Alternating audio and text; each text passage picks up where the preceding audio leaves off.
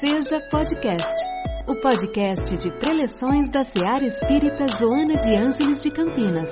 Boas-vindas a todos. Boa noite a todos, queridos amigos, a todos a quem eu vejo e a quem eu não vejo também. Que todos nós estejamos na paz do nosso infinito Mestre Jesus. Bem, gente, em um planeta como o nosso, em, em que o espiar ainda é diário, onde as provas são constantes, o sexo ainda é um, um assunto considerado como um tabu, vamos dizer assim. Ele ainda é tratado assim. É, porque falar de sexo ainda constrange. Mas constrange por quê? É uma boa pergunta, né? Por que constrange? Constrange exatamente pelo caráter de negatividade que nós recebemos de trás, passado um tempo para cá, ele sempre foi tratado de uma forma negativa. O sexo sempre foi tratado com forma negativa.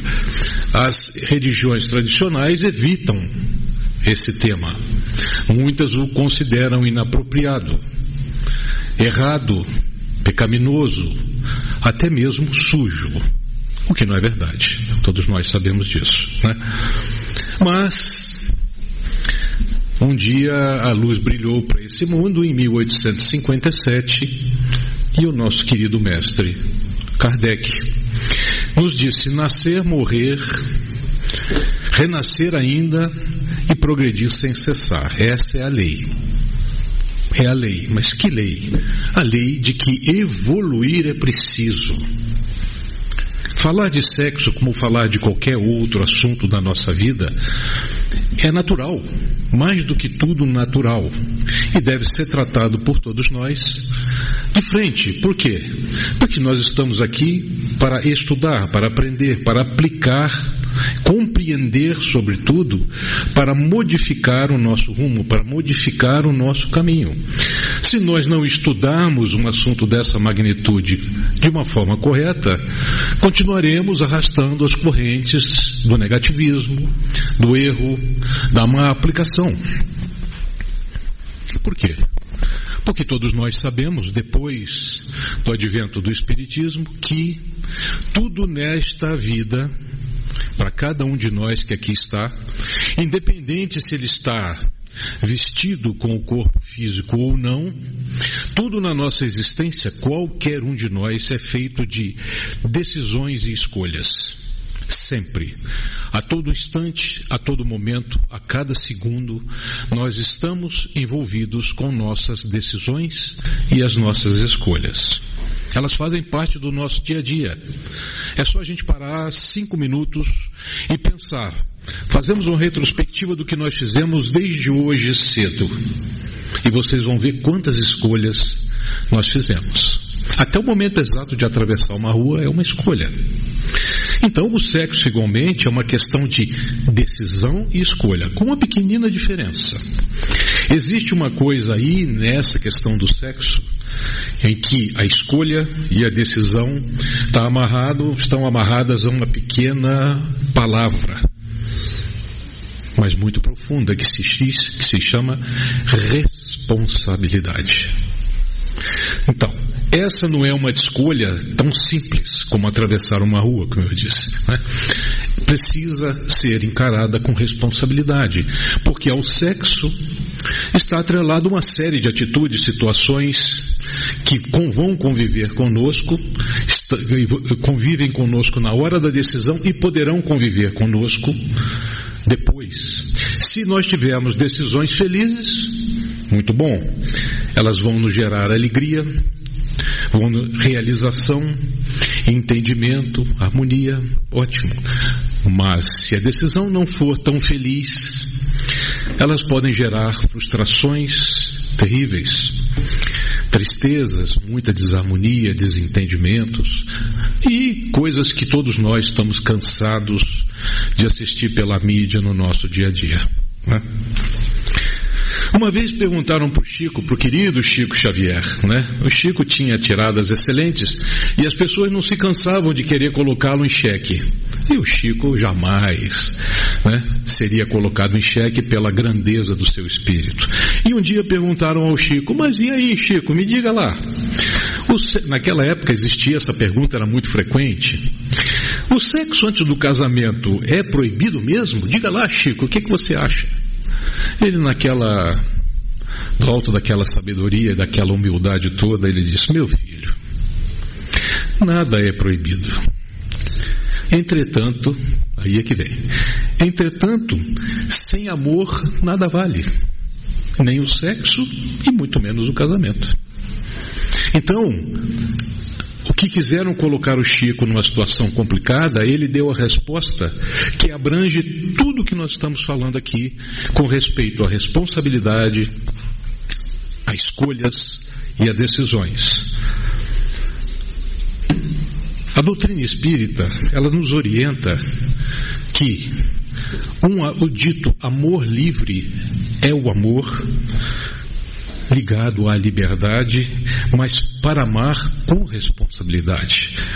Essa é a palavra base de toda a nossa discussão de hoje. A responsabilidade é a base da nossa conduta, porque existe uma frase muito que todos aqui conhecem, em que diz que tudo nos é permitido, porém, nem tudo nos convém. Ninguém é proibido de nada. E o Chico disse isso. Ninguém é proibido de tomar a sua decisão, de tomar a sua escolha, mas assuma as consequências da sua decisão. Porque tudo nos é permitido, mas nem tudo nos convém. A liberdade de expressão que a gente vive nos dias de hoje tem trazido para nós, através, como o Chico falou muito bem, através dessa algema eletrônica e de outros tipos de mídia, tem nos trazido apelos muito fortes, ainda com respeito ao sexo. E a gente vai dizer, vai falar sobre isso um pouquinho para frente também. Mas a gente tem sido disponibilizado, às vezes, sem você pedir ou sem a menor cerimônia, te mandam imagens, vídeos, palavras, coisas que você não, não é, às vezes é surpreendido por receber no seu celular alguma coisa de um teor não muito educativo ou organizado e com fundo sexual. Ainda hoje, em 2022, nós ainda somos fustigados lá por esse tipo de atitude que vem, como eu disse, de muito tempo. E como todos nós, de certa maneira, ainda estamos no planeta muito sensível à materialidade, o sexo, logicamente, tem um enorme do ibope. Um enorme ibope. E ele rende dinheiro. E ele rende muitas coisas. Né? Mas Joana de Ângeles vem ao nosso socorro e ela nos diz: exatamente por isso, o amor é fundamental na vida de todos. Viver, procurar viver com amor, no, com o coração sincero, sem cortinas, sem é, qualquer ilusão, mas com amor, com, com, usando o coração. Muitas vezes nós somos, como eu digo, como eu disse, fustigados pela razão, porque nós, ah, você deve entrar, usar mais a razão do que o coração. A vida é um jogo de equilíbrio, nem só o coração e nem só a razão. Né? Aliás, eu até diria que hoje em dia o mundo como está, ele precisa usar um pouquinho mais o coração do que só a razão. Porque há uma outra linha que não é dessa nossa conversa de hoje, mas que também tem trazido as pessoas atadas a esse materialismo que acaba deslocando e acaba acontecendo também na, em, em, aspectos negativos para o sexo. Mas com base nessa frase de Joana de Anges, o que seria, qual seria então a diferença entre amar verdadeiramente e o sexo? Bom, é, Rita Lee, naquela sua famosa música, já dizia, né? O sexo é divino, oh, perdão, o amor é divino, o sexo é, é pagão. Ela já dizia isso, né? Então, existe uma diferença muito grande. Amar é sentir e, sobretudo, exteriorizar um enorme carinho, um afeto, uma leveza de espírito, é um estado diferente. Muito diferente. É um estado em que transborda você. Não apenas no caso de estar se relacionando com a pessoa com quem você convive, mas o Espiritismo nos ensina, Jesus pregou que tratar com amor as coisas é colocar o melhor que você tem quando está nessa atividade. Respeitar as pessoas, gostar verdadeiramente das pessoas sem o interesse, sem um fundo de, de segundas intenções, terceiras, não importa, mas tratar a pessoa por ela ser uma pessoa como você é. Muito bem, e o sexo? O sexo, não sei se vocês, muitos aqui concordam com essa definição antiga, que é uma coisa errada, antiga, mas é lógico que não. O sexo, o amor leva ao sexo naturalmente. Mas nem sempre o sexo representa o amor.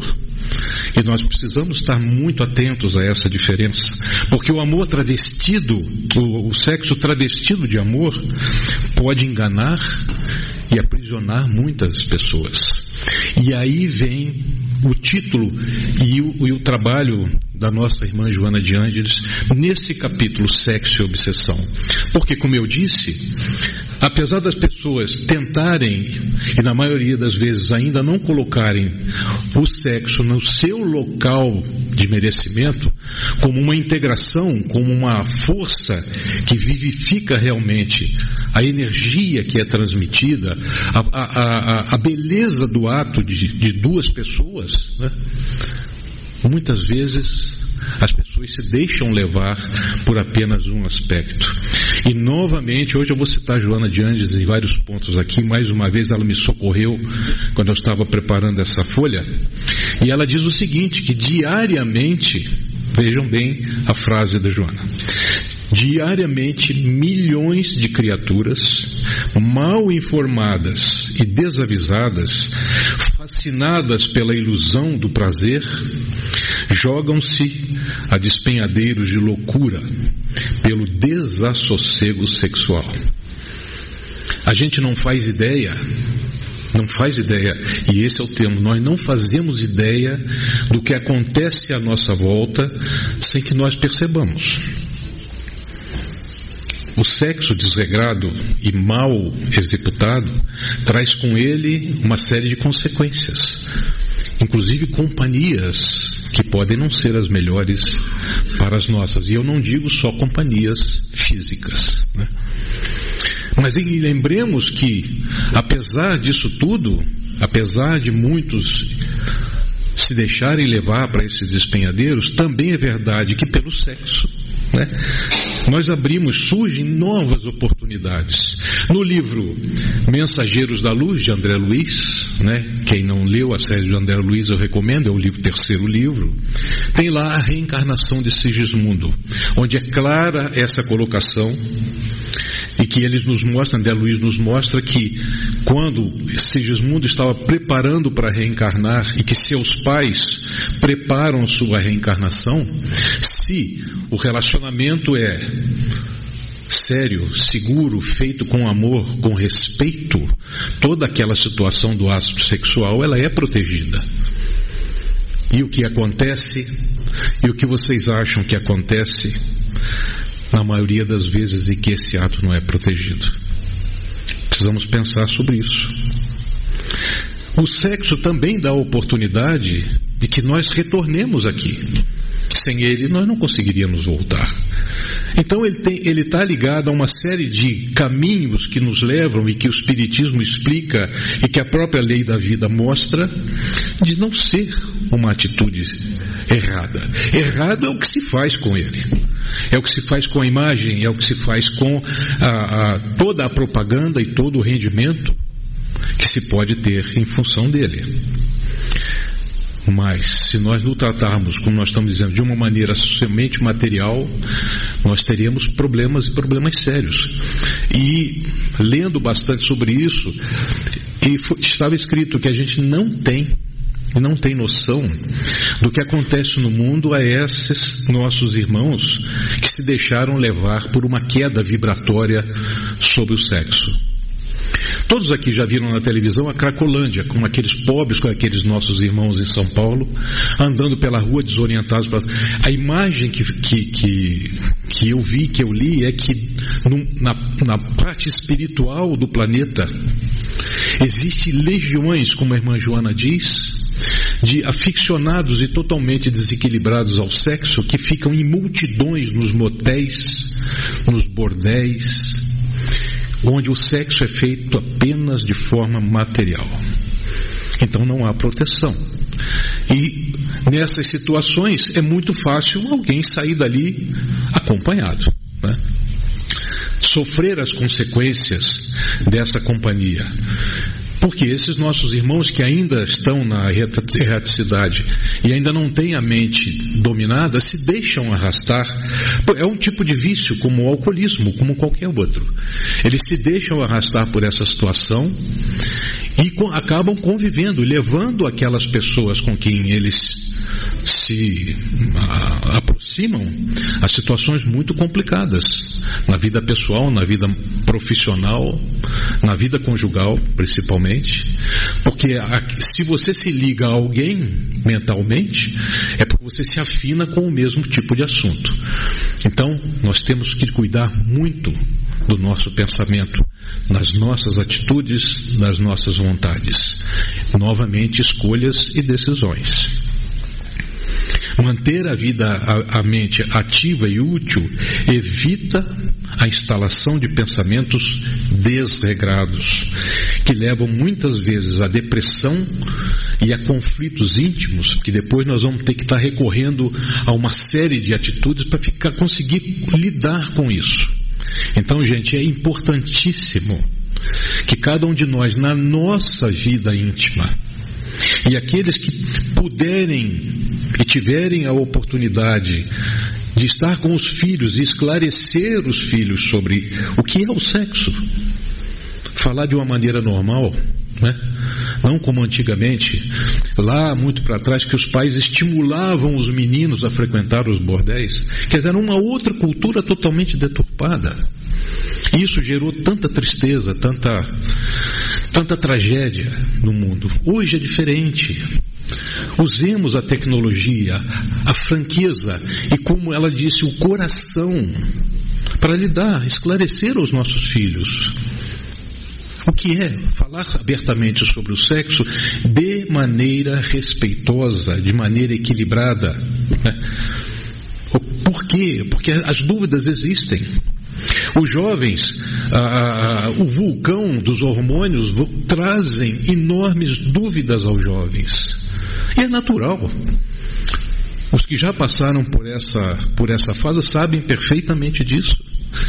Quanto a gente precisa cuidar e controlar o pensamento e as atitudes para não resvalar em caminhos errados.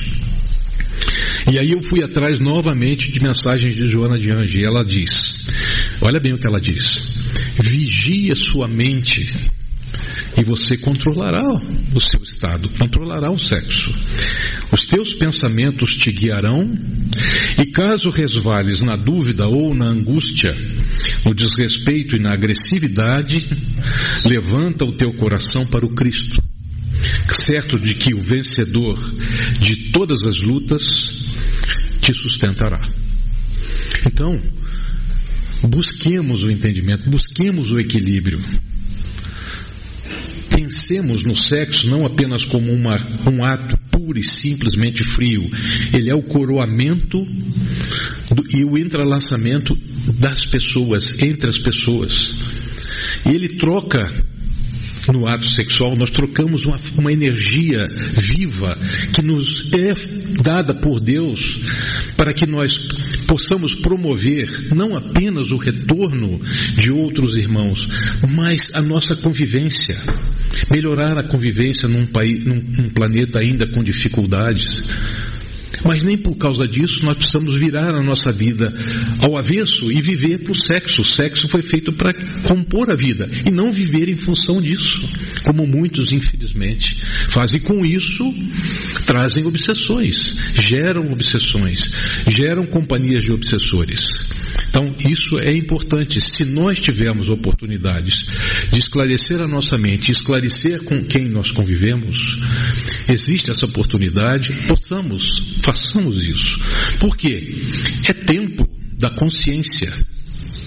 Despertar a nossa consciência. O sexo sadio, sem cobranças ou agressões verbais, leva ao enobrecimento ao reconhecimento do sincero carinho, a uma troca de energia vivificante, pois o sexo é vida em toda a sua grandeza. Muitos aqui já estudaram. Quem não ouviu falar em Freud? Quem não ouviu falar em Freud? Né? O famoso médico que nasceu, bom, na época era Áustria. E ele colocou toda a sua teoria de que tudo acontece em função da libido tudo estava preso ao sexo. Né? É sempre um distúrbio sexual, de uma maneira simplória de dizer. Mas depois dele, veio um outro que era seu discípulo, que se chamava Carl Gustav Jung, que, na minha maneira de ver, corrigiu o caminho de Freud. Por quê?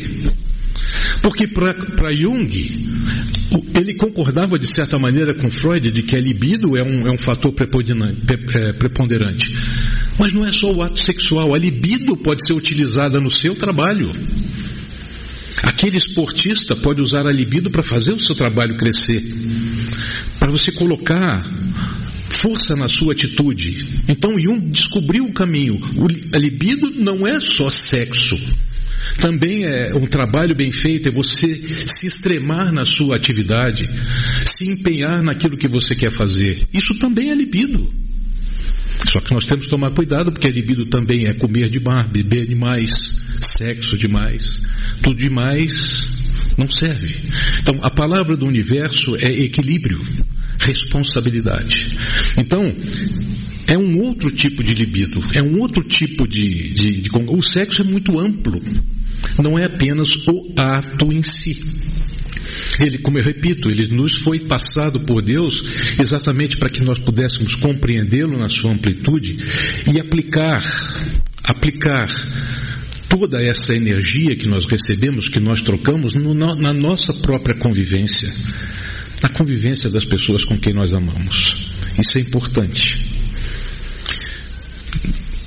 Terminando o estudo, eu lembrei de um caso que Divaldo Franco contou de uma palestra que ele fez, aqueles que já ouviram esse caso, me perdoem porque eu vou repetir, e ele disse que ele participou de uma de uma de um seminário na Europa onde estava com uma é, tradução simultânea e ao final do, do, do seminário que era sobre sexo e responsabilidade uma, uma senhora, devia ter, segundo ele, seus 35, 40 anos, se levantou, para surpresa de todos, pediu a palavra, né? E disse a ele, Divaldo Franco, que a sua palestra não havia esclarecido as suas dúvidas e se ela poderia apresentar um caso. E ele ficou, obviamente, de saia justa. Imagina numa reunião pública, numa palestra onde ele estava dando, ele até disse: oh, se a senhora quiser, conversamos em particular, mas ela disse que não, que ela queria ali era um auditório de gente adulta, que por que não conversar ali? Então ele percebeu que a intenção dela era mais a sua autopromoção do que realmente discutir aquilo que estava sendo lá. Mas ele disse: tudo bem. E essa senhora lhe disse: Olha, eu, eu nunca repeti um parceiro. Na frente, assim, eu nunca repeti um parceiro.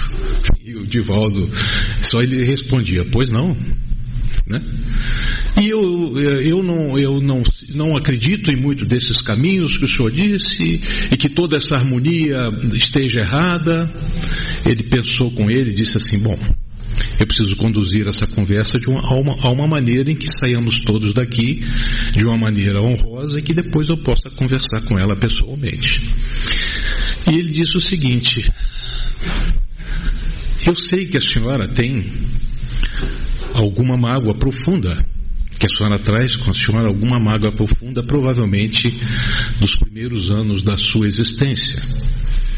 E ela não contava com esse tipo de, de colocação. Então eu vou lhe pedir um favor. Que a senhora me acompanhe amanhã, nós vamos a um hospital perto aqui, onde eu tenho um casal de amigos jovens.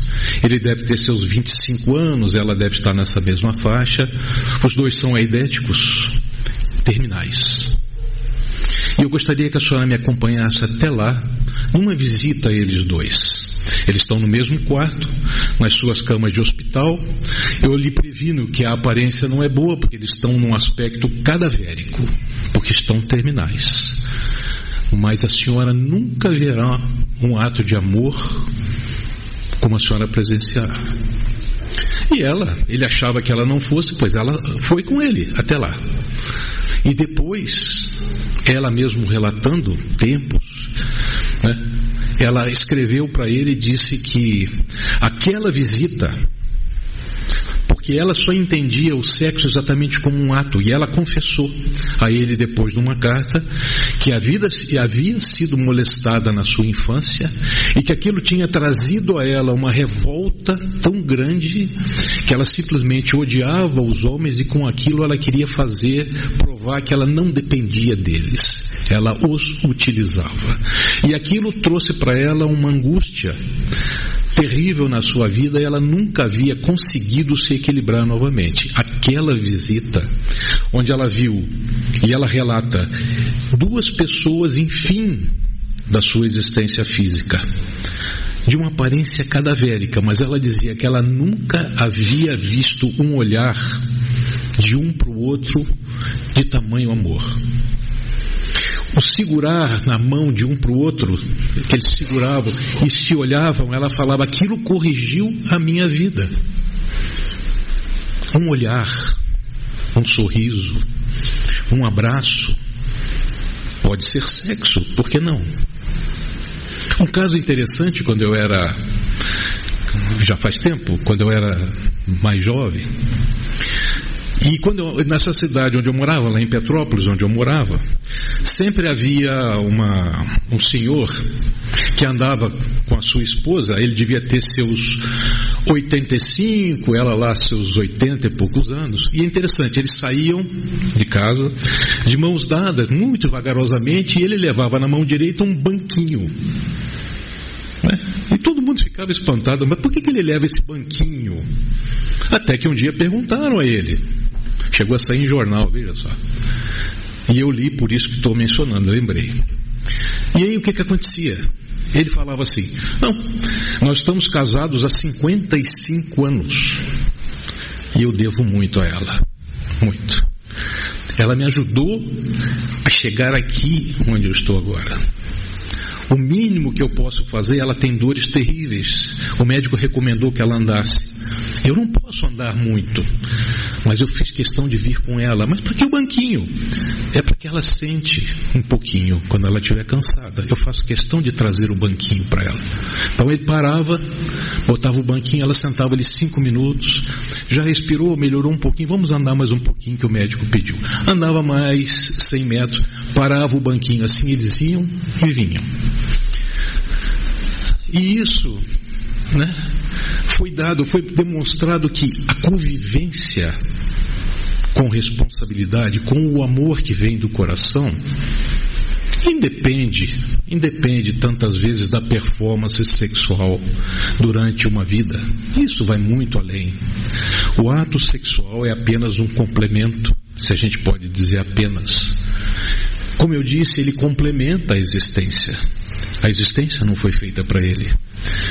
Não devemos perder o nosso rumo, principalmente o nosso rumo mental, pelo sexo desregrado. O sexo feito com carinho, com amor, com a participação daqueles que estão conosco, traz para nós muitas, muitas, muitas alegrias e vantagens. Muito recarrega o nosso espírito. E não precisa ser o sexo tradicional que eu não preciso descrever. Simplesmente como o banquinho.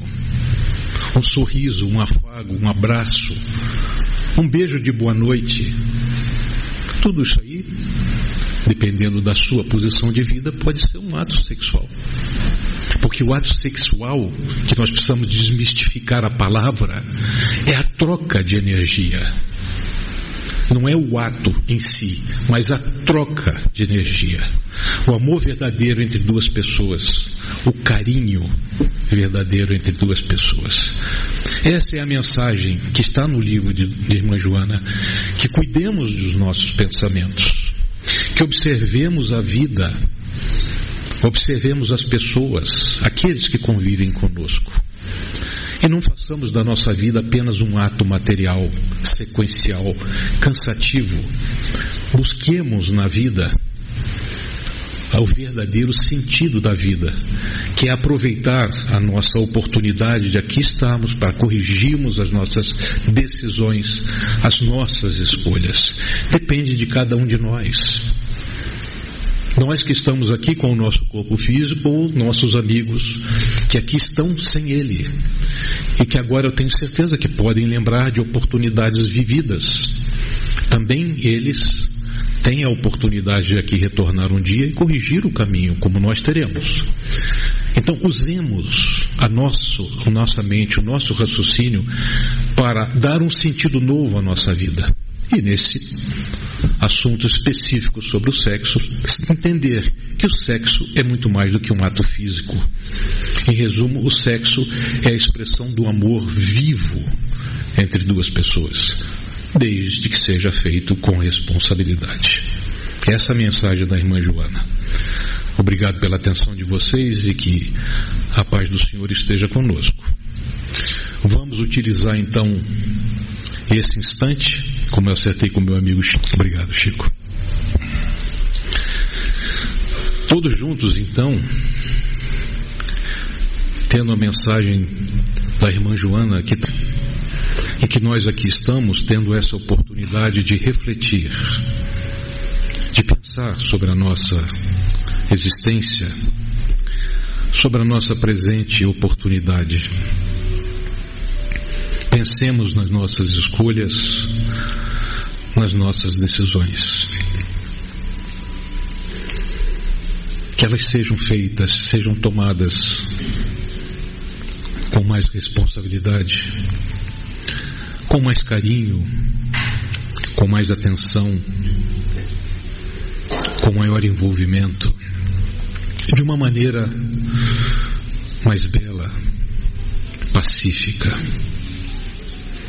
Que nesse instante, cada um de nós lembre de nosso Supremo Senhor e agradeça a Ele os instantes em que Ele está conosco nestas decisões. Que possamos trazê-lo para mais perto de nós e que Ele participe de tais decisões. Que as palavras e os exemplos do Mestre estejam conosco, para que os nossos caminhos sejam de renovação, de entendimento, de sincera modificação íntima. Obrigado, Senhor, pela oportunidade de estarmos todos nós aqui, encarnados e desencarnados, nesta casa de luz que nossa querida mentora Joana de Anges nos abre as portas todas as semanas. Obrigado, Senhora, pela oportunidade de aqui estarmos. A vocês, queridos amigos, que preparam o nosso ambiente com tanto carinho, que nos intuem a passar a todos a mensagem mais sincera, mais honesta, de que a vida é simples, nós a complicamos. Mestre querido, obrigado mais uma vez. Que a nossa casa, que a casa de todos nós, esteja repleta sempre da tua luz, do teu sorriso, do teu coração majestoso. Obrigado, que a tua luz esteja conosco. Que assim seja. Em nossa célula de amor, sua presença é sempre bem-vinda. Acompanhe também nossas atividades nas redes sociais. Acesse arroba seja CPS. Afinal, sua participação faz a SEAR acontecer.